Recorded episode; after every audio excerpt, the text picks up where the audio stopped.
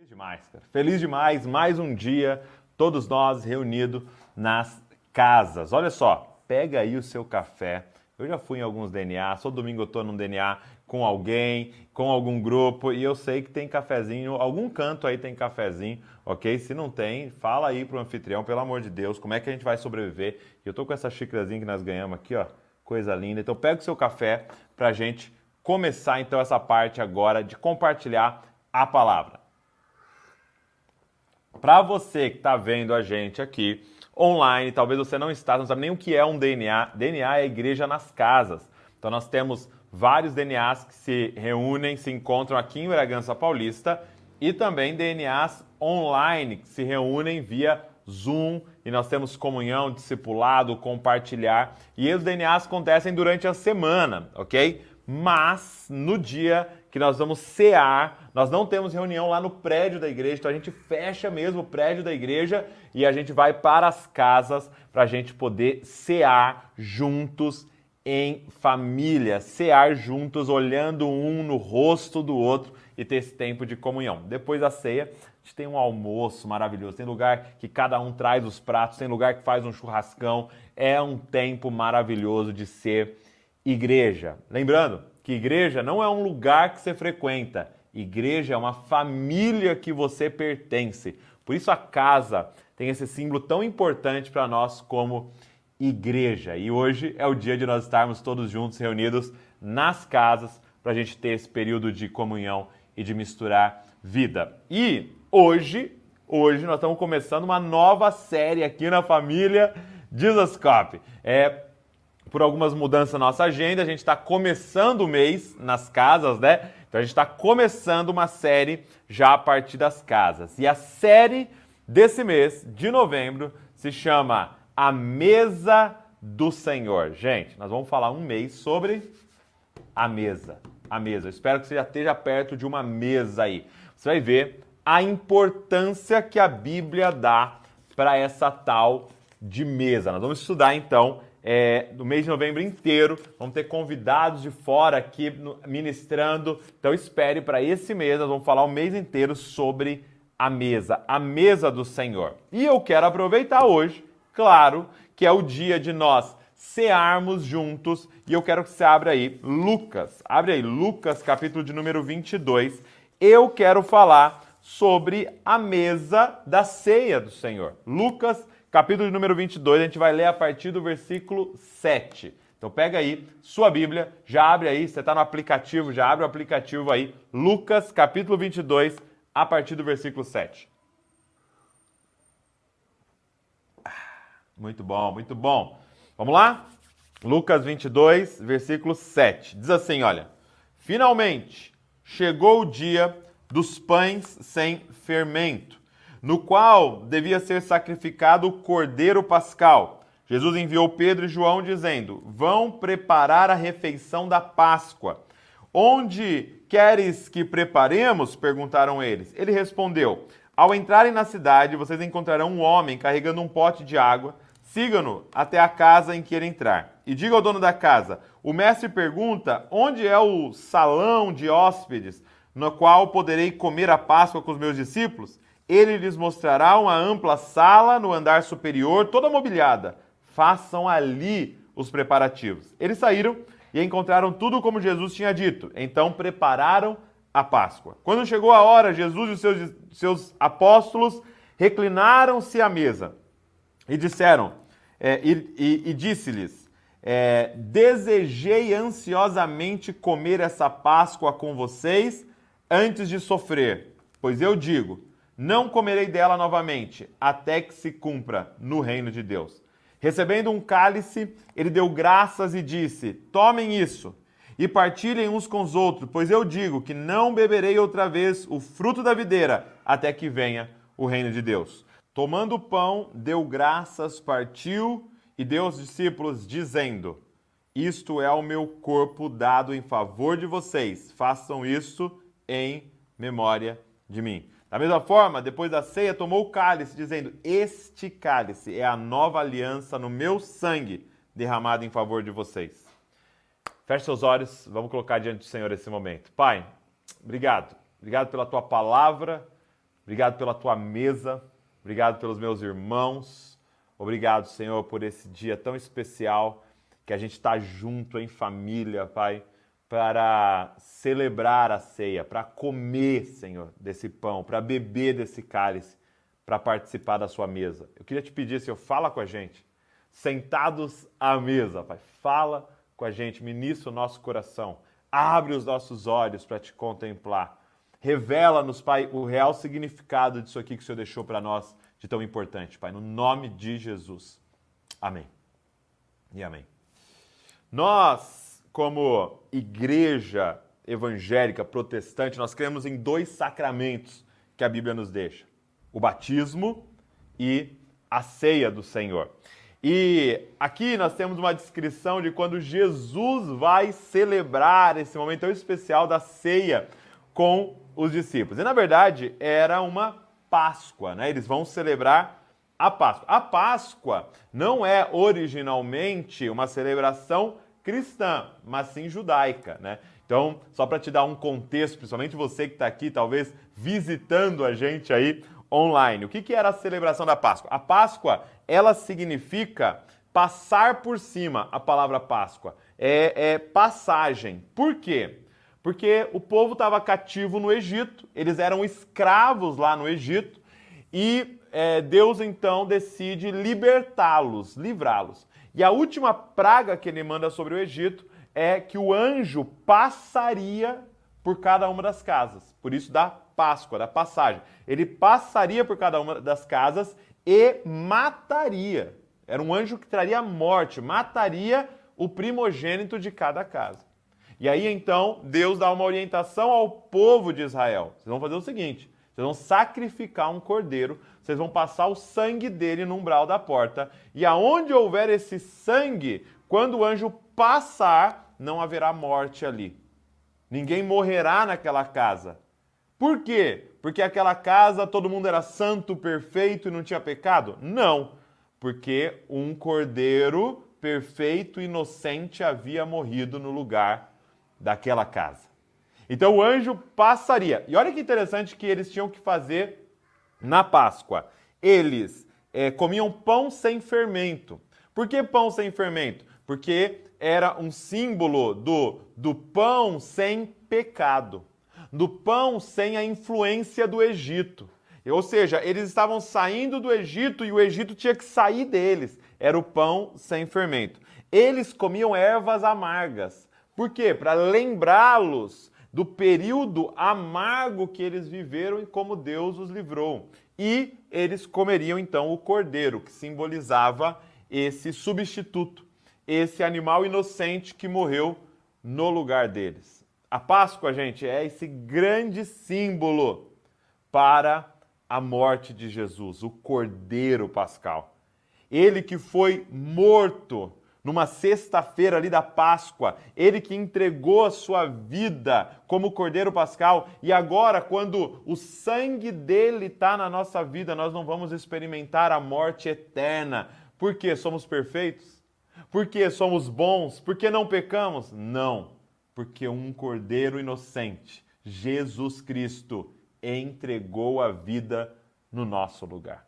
A Páscoa é um apontamento para o Evangelho.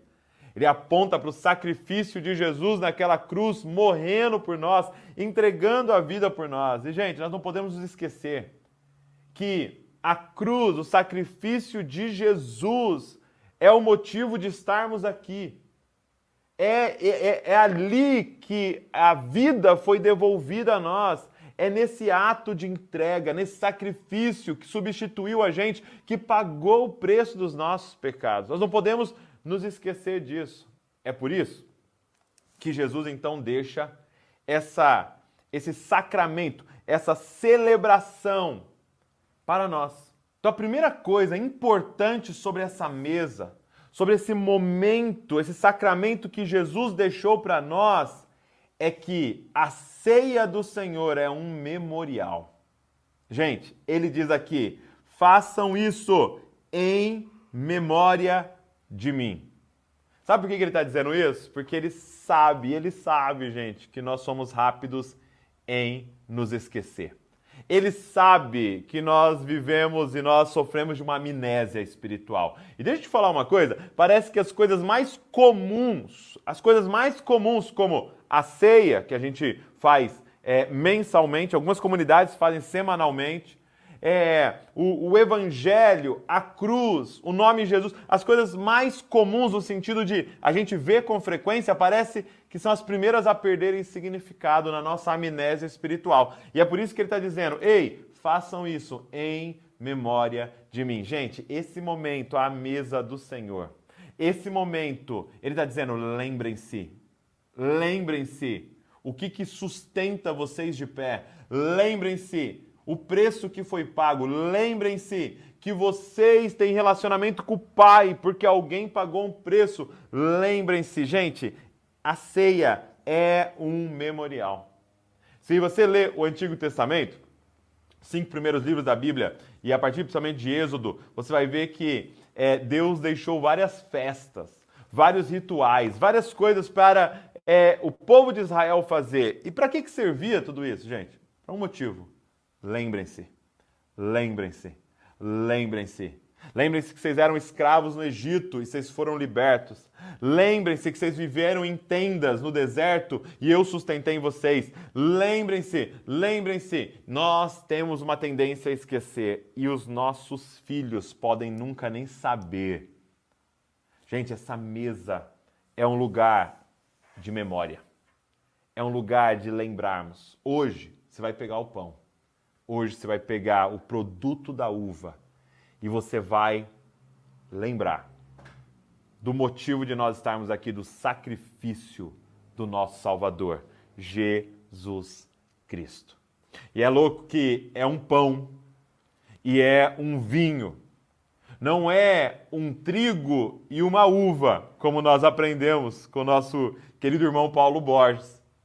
Ou seja, ele não falou, pega o trigo, come um pouquinho, pega a uva e coloca na sua boca. Não, não, não. Ele está falando assim, ó, o que me representa é o produto da uva, ou seja, a uva que foi esmagada, pisada, passada pelo processo e está aqui, me representa. O que me representa não é o trigo, mas o trigo que foi triturado e passou pelo processo e se tornou o pão, foi assado, passou na fornalha. Ele está dizendo: lembrem-se, do preço que foi pago por você. Lembre-se do sofrimento que foi enfrentado por você. Lembrem-se. A ceia, em primeiro lugar, é um memorial, gente, para eu e você lembrarmos. Olha para quem está perto de você e fala assim, ó, lembre-se, lembre-se. Segundo lugar, a ceia, ela aponta para a nossa comunhão. Sim, é, a Bíblia diz algo muito legal aqui, que é, diz assim, ó, chegou a, verso 14, che, quando chegou a hora, Jesus e seus apóstolos reclinaram-se à mesa. A mesa não era como essa, ou como as mesas que você tem aí agora. Eram mesas no chão, bem baixinhas. Então eles se deitavam praticamente na mesa. É por isso que eles lavavam os pés, porque o pé ficava um perto do, do rosto do outro, porque eles estavam ali reclinados à mesa. E aí o que, que ia acontecer no momento do pão, por exemplo? Eles pegavam um pão e cada um pegava um pedaço para comer e passava, e o outro pegava um pedaço e passava, e o outro pegava um pedaço e passava. Então, todos estavam comendo do mesmo pão. A, a ceia, a mesa do Senhor, nos aponta para a comunhão. Gente, esse aqui é o lugar do encontro. Eu não sei se você já parou para estudar sobre os homens que estavam sentados nessa mesa aqui em Lucas 22. Meu irmão, pensa num potencial para dar confusão. era essa mesa aqui. Jesus tem nessa mesa Mateus, que era um cobrador de impostos. Ou seja, um homem que se vendeu para o Império Romano e que trabalhava para o inimigo, abusando do próprio povo dele. Ele chama esse homem para ser discípulo. Então é um ex-cobrador de impostos. Mas desse lado aqui, meu irmão, tem Simão, um zelote, que era o cara que estava disposto a matar alguém que não estivesse obedecendo e vivendo a lei de Deus. Talvez o que alguns chamariam quase de um terrorista. um fundamentalista. Jesus tem os dois sentados à mesa. Homens que anteriormente se odiariam num nível mais profundo que você possa imaginar. Pensa em grupos em guerra aí. Esses dois estavam à mesa. E o que faziam eles estarem em comunhão? Cristo. Cristo, que agora é representado por aquele pão. Ele dizendo: Esse aqui é o meu corpo. E agora você, ex-zelote, e você, ex-cobrador de impostos, estão comendo do mesmo pão. Gente, isso aqui representa a nossa comunhão. Ah, meu irmão, quando, quando Paulo está falando com Coríntios sobre a ceia, ele está tratando exatamente essa divisão, esse egoísmo, esse problema que estava tendo ali, e ele fala: Ei, eu vou entregar, falar para vocês agora o que Jesus me entregou a ceia. Não come sem discernir o corpo de Cristo. Não come sem olhar um no olho do outro e dizer, nós estamos participando da mesma mesa. Gente, a mesa deixa todo mundo igual. É maravilhosa a mesa, que é a nossa, né? Os pés passam para baixo. Todo mundo fica na mesma altura na mesa. Senta um de dois metros, senta um de um metro e meio, tá todo mundo aqui na mesma altura, porque a mesa nos coloca na mesma posição. Aqui na mesa do Senhor, colocava todo mundo no chão. A mesa. A mesa aponta para a nossa comunhão. A mesa aponta para a nossa relação. Nós somos irmãos. Tudo diferente um do outro. Isso é verdade. E Deus vai usar cada um na sua vocação, no seu dom, é, é, é, no seu estilo. Mas a mesa nos coloca todos juntos. Então, olha para quem está do seu lado aí. Olha para todo mundo aí olha para uns bichos estranhos que tem do seu lado aí. E eu, eu sempre gosto de brincar assim: irmão, você não escolhe. Você nasceu, ele estava lá. Ou você estava lá e ele nasceu. irmão a gente não escolhe, irmã a gente não escolhe. A mesa do Senhor simboliza a nossa comunhão profunda. Então, que hoje a gente lembre disso, a nossa comunhão. Mas terceiro, a mesa do Senhor, essa, isso que nós vamos participar hoje, a ceia ela representa a nossa união com Cristo. Ah, meus amados. Essa, essa mesa e esse ato da ceia hoje, ela, ela, ela representa o mistério dos mistérios. Olha, olha como Paulo coloca. Abre aí comigo em Colossenses. Colossenses 1, verso de número 26. Colossenses 1, 26. Olha como Paulo coloca pra gente ele diz assim: olha, é, o mistério que esteve oculto durante épocas e gerações, mas que agora foi manifestado a seus santos. A ele quis Deus dar a conhecer entre os gentios a gloriosa riqueza deste mistério. O que, que Paulo estava dizendo? Ei, existe um mistério que Davi não sabia. Existe um mistério que Abraão não sabia. Existe um mistério que Enoque não ficou sabendo, nem Noé, e que Deus não contou para Isaac nem para Jacó, nem para Isaías, nem para Ezequiel, nem Salomão, em toda a sua sabedoria, teve acesso a esse mistério. E Deus decidiu revelar a nós. Olha isso. A ele quis Deus dar a conhecer entre os gentios a gloriosa riqueza deste mistério. Qual é o mistério, gente? Que é Cristo em vocês a esperança da glória. Ah, meus amados, olha o que representa a mesa, a ceia do Senhor. Quando eu e você pegarmos esse pão, pegarmos esse cálice, nós vamos ingerir, nós vamos comer. E agora, esse corpo de Cristo, esse sangue, vai para dentro de nós. E como eu sempre falo para vocês, eu já não sei mais quem é o Douglas, quem é o pão nós não sabemos quem é o pão e quem é o Douglas, porque agora ele faz parte das fibras do meu corpo. Agora eu faço parte dele. É muito doido, porque em João, capítulo de número 6, Jesus multiplica pão no deserto e a multidão come daquele pão multiplicado, e eles ficam satisfeitos com aquele pão, e eles começam a seguir Jesus. Jesus passa para outra margem do, do, do, lago, e eles estão tudo lá esperando Jesus. Jesus olha para eles e fala: Ah, eu já sei, vocês estão aqui porque vocês querem que eu multiplique mais pão, né? Vocês querem mais desse pãozinho para satisfazer vocês. O que, que eles estão tentando ali? Usar Jesus para conseguir algo que satisfaz eles. Eles estão tentando usar Jesus como meio para aquilo que verdadeiramente eles querem. Jesus para eles e fala assim: Deixa eu falar uma coisa, eu não sou o padeiro da vida. Eu não sou aquele que vai produzir o que te satisfaz. Aí ele dá aquela declaração maravilhosa: Eu sou o pão da vida. Então não venha atrás de mim para eu te dar o que comer. Venha atrás de mim e coma de mim. Porque o que eu quero, qual é a esperança, o, o qual é o maior tesouro, a maior riqueza? Cristo em nós é a esperança da glória. Meus amados, Deus quer viver através de nós. Qual era o entendimento desses homens aqui no Novo Testamento? Sabe qual era o entendimento deles?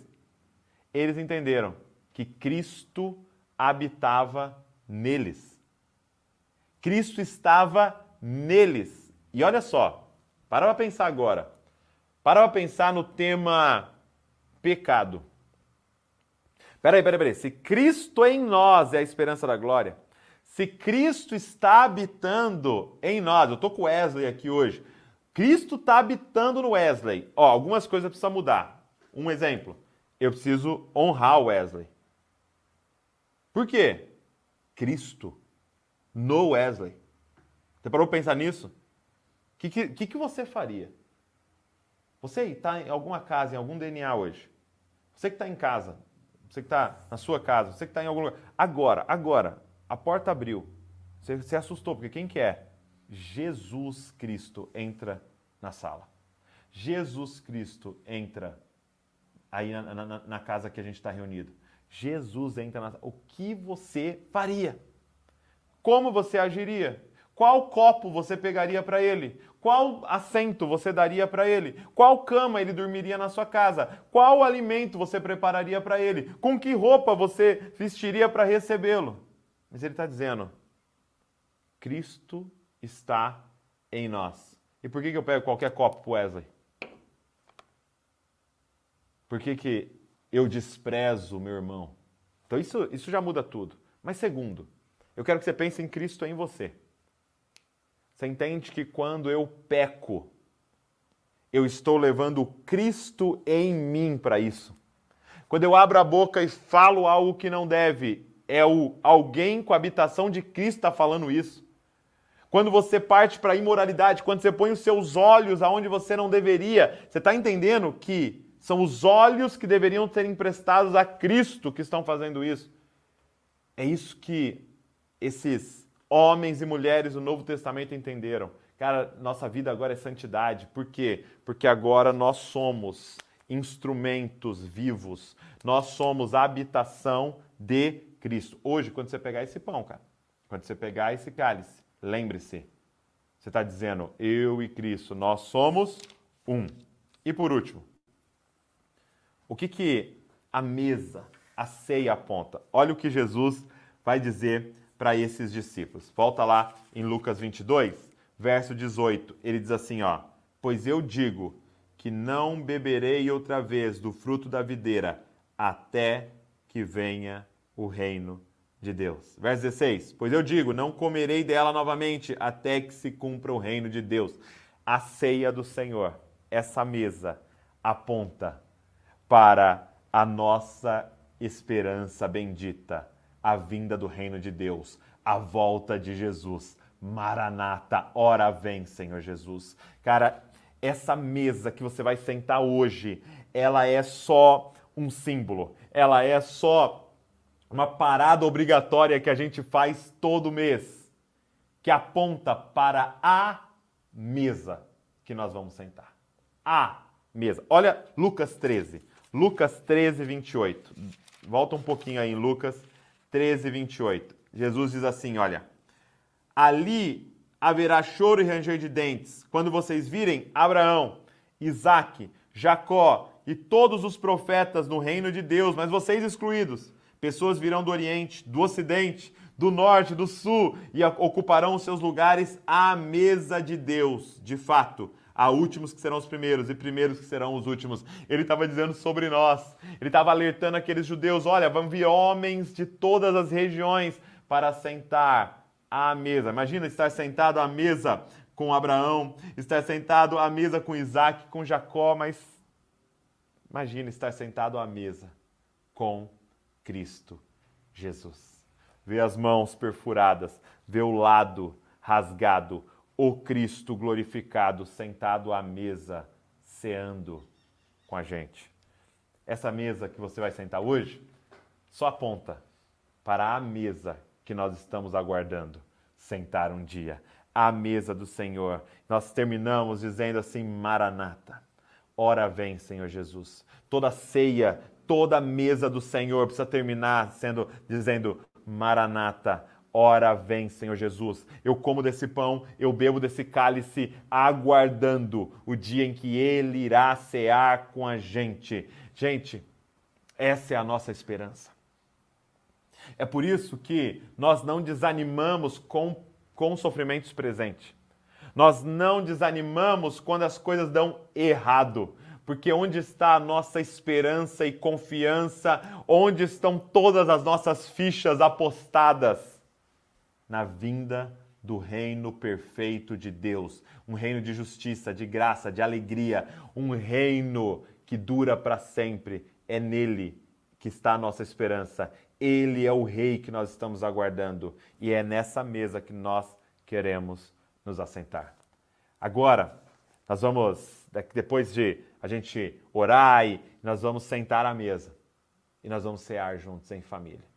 E eu queria que hoje você lembrasse, lembrasse do sacrifício de Jesus, de que não é mais uma ceia, não é mais uma, é, mais um ritual, não, não, não, não, não, não é é a memória de Cristo pendurado naquele madeiro, pagando um preço por nós que nós vamos trazer hoje aqui. Eu quero que essa ceia você se lembre que hoje é dia de comunhão. Hoje é dia de nós todos nos encontrarmos na mesma mesa, porque fomos atraídos pelo mesmo Salvador.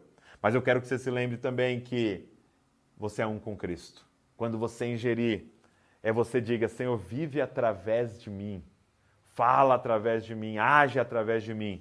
E por último, que haja um clamor maranata dentro de nós. Vem, Senhor Jesus, eu não vejo a hora de sentar à mesa contigo no teu reino em plenitude. Quero orar com você. Pai, obrigado por cada irmão e irmã que está reunido em casa hoje, em família, Senhor.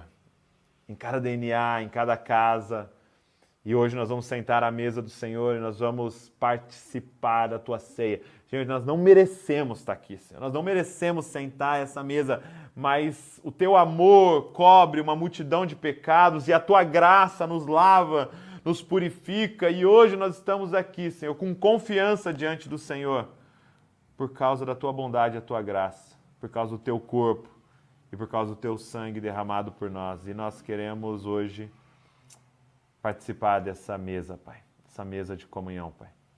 E a nossa oração hoje é essa, Pai. Lembre-nos, Pai. Nos lembra, Senhor, de que Cristo em nós é a esperança da glória e vive através de nós. E o nosso clamor hoje é esse: Maranata, vem, Senhor Jesus. Vem e toma o seu lugar, vem e reina sobre todas as coisas, Senhor. Porque essa é a nossa verdadeira esperança.